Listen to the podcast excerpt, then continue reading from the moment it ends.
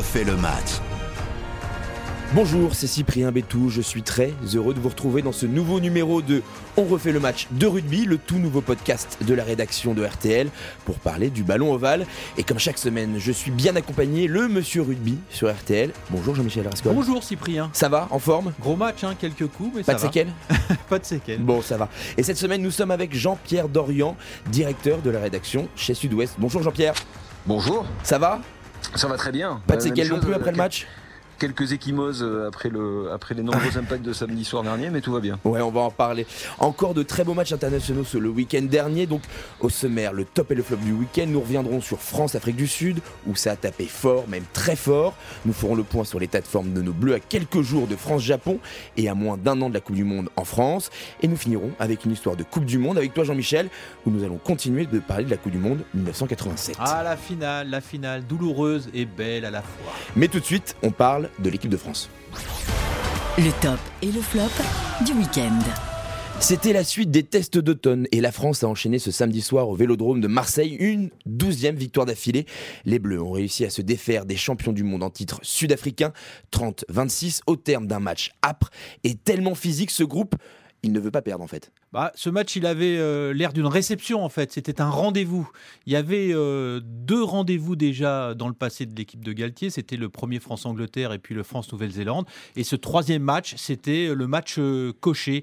Alors bien sûr, il y a eu, euh, je crois, quatre protocoles commotion en l'espace d'une mi-temps en, première mi-temps. Il y a eu des chocs. Il y a eu parfois des actions sans ballon euh, très rudes. hein, euh, et un attentat sur euh, Jonathan Danty du toit qui avait été élu meilleur joueur euh, du monde en 2019, a mis un, un coup de tête qui, euh, effectivement, peut s'avérer être un attentat. Il peut presque le tuer en faisant un geste pareil. Jean-Pierre, on l'attendait, on, on s'attendait à un véritable test et bah la France a répondu présent. Oui, c'était presque le, le, le dernier, j'allais dire. euh, oui, d'une certaine manière, c'était le dernier parce que le- la seule équipe que l'équipe de France n'avait pas battue euh, sur le grand échiquier mondial, c'était l'Afrique du Sud. Euh, la dernière victoire remontée à 2009 contre ces Sud-Africains qui sont en plus tenants du titre de champion du monde. Quand même, c'est donc pas du tout neutre d'avoir réussi ça. Il ne faut donc pas banaliser le, le- fait de, enfin, que l'équipe de France a gagné 12 matchs consécutifs euh, sur cet échiquier mondial. Alors il y a la perf. Vu de France, euh, le, le record des temps modernes, parce que le- des temps anciens ne voulait rien dire, mais des temps modernes, c'était 8 victoires, donc euh, c'est pas neutre. Et ce qui l'est encore moins, c'est que 12 victoires consécutives, je pense que les les Anglais, les Blacks, euh, qui sont montés jusqu'à 18, mais aimeraient bien aujourd'hui en être au même stade que l'équipe de France. Donc ça, ça met ces bleus de, de Galtier, euh, Ibanez et, du, et de Captain Dupont euh, au niveau où ils voulaient être finalement euh, à un an du mondial, c'est-à-dire dans, dans la peau des favoris. quoi. C'est ça, c'est que en fait, euh, on a senti après le match de l'émotion chez Galtier, chez certains joueurs, Euh, déjà beaucoup de fatigue physique, je pense, mais surtout une sorte de soulagement de ça y est, en fait, on, y arrive et en fait, on est crédible. On, valide en fait tout ce qu'on a fait depuis maintenant plus d'un an avec euh, Galtier. C'est coché maintenant, c'est validé. En fait, en trois ans, ils ont battu toutes les nations qui comptent dans le rugby. Euh, ce qu'il faut quand même remarquer, c'est qu'ils ont marqué leur territoire parce que la Coupe du Monde sera en France. Ils ont montré que, que ce soit à Marseille ou à Paris, le 15 de France gagne. Et ça, c'est très important. Mais au risque de vous paraître euh, un petit peu provocateur, j'ai trouvé les, les Springboks très bons. Parce qu'ils ont joué à 14 contre 15 une bonne partie du match. Ils ont souvent agressé, joué chez les Français. Ils ont eu un impact important. Et puis, euh, on parle souvent de Colby, mais l'autre ailier est formidable aussi. Euh, ils se sont fait des passes et ces Springboks sont loin d'avoir perdu leur titre de champion du monde. Bah après Jean-Pierre, c'est pas une surprise. C'est généralement à 14 que euh, dans les équipes de rugby, on se resserre et qu'on essaye d'aller faire l'exploit. C'est pas une première. Le fait de mener 13-0 face à 14 box, ça fait évidemment euh, euh, partie du, processus qu'on connaît et qu'on a déjà vu dix fois, même si très très majoritairement quand même, dans, dans, dans 95% des cas, les équipes qui sont à 14 finissent par perdre. hein. Ce qu'on retient, c'est les, rares fois où les équipes à 14 se ressoudent et, et arrivent à gagner. Là, les box ont fini par perdre et ils ont peut-être payé ça, mais c'est pas de la provocation, Jean-Michel a raison. On attendait une, très bonne équipe de France. On a vu une très grosse équipe sud-africaine. Et j'ai tendance à dire, par rapport à nos exigences permanentes en France, on n'est jamais content. Il faut que non seulement que l'équipe de France gagne, mais qu'en plus elle joue bien. Là aujourd'hui, la chance qu'il faut vraiment qu'on mesure, c'est que face à des box qui se sont avérés beaucoup plus redoutables, je rejoins à 100% Jean-Michel, qu'on ne le pensait, qu'on ne l'imaginait peut-être, et, et sur des aspects du jeu où on ne les attendait pas forcément, euh, on a vu une équipe de France, euh, une fois de plus, euh, résiliente, s'adapter, dominer au point, euh, je dois faire partie de, de 80% des Français qui la voyaient battue au, mi- au milieu de la deuxième mi-temps, mais à, à l'arrivée, euh, À la fin, comme autrefois en foot, c'était l'Allemagne qui gagne. À la fin, aujourd'hui, c'est la France qui gagne en rugby. En tout cas, une chose est sûre, c'est que dimanche, on peut connaître une 13e victoire. Ce sera à Toulouse, à 14h, contre le Japon. Les Japonais qui sortent d'une lourde défaite contre les Anglais, 52 à 13. Et nous, on reste sur deux victoires contre l'été dernier. Bon, c'est un adversaire beaucoup plus abordable que les deux premiers matchs, Jean-Michel. Oui, c'est vrai, même si on va un petit peu plus loin, euh, c'est aussi euh, ce fameux 23 à 23 euh, de l'ère Noves qui avait précipité la chute justement du coach de l'équipe de France. Donc, comme le disait Nicolas Mass en son temps, il faut se méfier des Japonais. Il faut il faut se méfier, en effet, des Japonais? Ouais, il faut s'en méfier, oui, je pense. De toute façon, les fragilités historiques du 15 de France, elles, naissent toujours de matchs où on ne se méfie pas assez. Et ça, c'est un peu notre notre atavisme et notre et l'héritage des, des Français à travers les temps. Et c'est aussi et moi, c'est ce que je souligne souvent quand on en discute très officiellement entre gens qui parlent très sérieusement de ces choses-là, ou quand on est entre potes euh, autour d'une bière à, regarder le match. C'est très sérieux quand même. C'est ce qui a hein, vraiment changé. Jean-Michel fait allusion au 23-23 de, de, de, de l'ère Novès. C'est justement, je, je crois, ce qui a, en dehors du fait qu'il y a une génération de joueurs exceptionnels et qu'on arrive à les faire jouer ensemble, ce qui n'est pas, n'est pas toujours aussi simple que ça en termes de management, c'est que pour la peine, ce qui a vraiment changé, c'est la mentalité de cette équipe qui ne se contente jamais de ce qu'elle a je persiste à penser, c'est un autre exemple, l'Afrique du Sud dominant à 14, 15 Français à la 60e minute de ce test match. Il a fallu que cette équipe de France ait des ressources, alors évidemment physiques aussi, pour euh, mieux terminer le match que les box. Il y a une logique, ils étaient 15 contre 14, même 13 à la fin, euh, mais aussi mentale, voilà, pour passer au-dessus du cap de la déception en disant, voilà, on est derrière eux, on n'y arrivera pas, là, on a l'impression qu'ils sont toujours convaincus qu'ils peuvent y arriver. Ça va être de nouveau testé contre le Japon, parce qu'objectivement, cette équipe du Japon, elle est plus faible que celle du 23-23 contre de l'époque de Novès, je pense. Ouais, c'est vrai. Je précise d'ailleurs qu'elle en a pris 50 à Twickenham euh, samedi dernier. Hein. C'est ça, en effet. Et le staff va être obligé de faire, de modifier un peu son groupe, donc il y aura des temps de jeu pour certains. Et puis, grand retour, Charles Livon sera capitaine dimanche prochain face au Japon. Et tout de suite, on regarde vers 2023. En route vers la Coupe du Monde 2023. Et oui, dans moins d'un an débutera la Coupe du Monde de rugby en France, avec France-Nouvelle-Zélande au Stade de France le 8 septembre prochain pour le match d'ouverture. Mais pour en être, c'est un long chemin qui attend les Bleus. Et chaque semaine, on fait un point sur l'état de forme. Le baromètre des Bleus. Et ce baromètre va nous servir à évoquer les, joueurs qui ont marqué des points lors de ce deuxième match.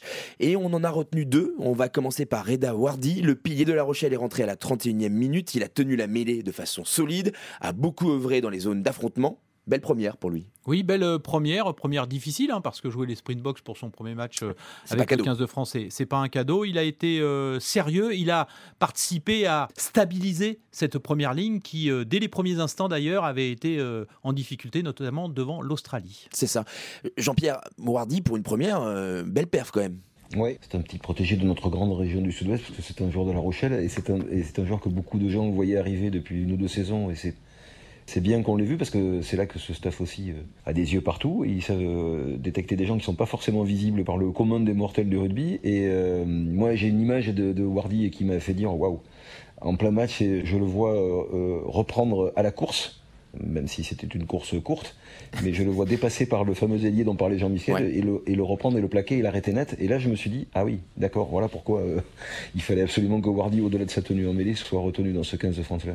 Et l'autre qui a quand même éclaboussé de sa classe euh, le match, bah, c'est Sekou Makalou, le troisième ligne du stade français qui est rentré à l'aile en remplacement de Jonathan Danty, donc capable de pousser en mêlée, de sauter en touche et de rattraper et de déborder n'importe quel ailier du monde. C'est incroyable. C'est objectivement hallucinant. J'étais dès le début assez sceptique sur ce, cette espèce de double casquette de, de Sekou Makalou, voilà, hein, qui, euh, dont on sait qu'il est un avant atypique parce qu'effectivement il a une, il a une capacité, enfin, il a notamment sa vitesse qui, qui le sert, et donc se servir de lui comme un, remplaçant un peu hybride là, entre avant et trois quarts. Euh, dont j'étais bon, eh ben, le sceptique que je suis euh, doit se taire ce matin et depuis samedi soir parce que la vérité c'est que euh, il a été vraiment bluffant. Ouais. Il, a, il a été tellement bluffant, y compris on a passé sous silence. Parce que moi j'ai une vue très claire du match, ou en fin de match, là, quand les, les box sont à 13 et que finalement on fait la différence, c'est l'ailier euh, Sekou Makalou, il revient pousser une mêlée euh, dans, le, dans le pack au moment où nous sommes 14 aussi et où on choisit tactiquement de remettre 8 et donc c'est vraiment le,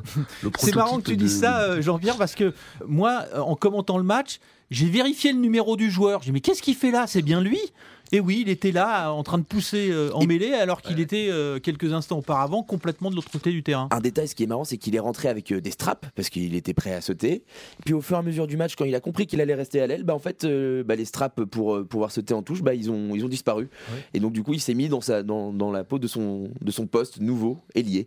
Donc en tout cas, belle perf de Sekou Makalu qui risque de sûrement de jouer contre le Japon. Alors remplaçant ou titulaire. À l'aile ou en troisième ligne, on le saura dimanche. Et pour finir, on va se plonger dans tes souvenirs, Jean-Michel.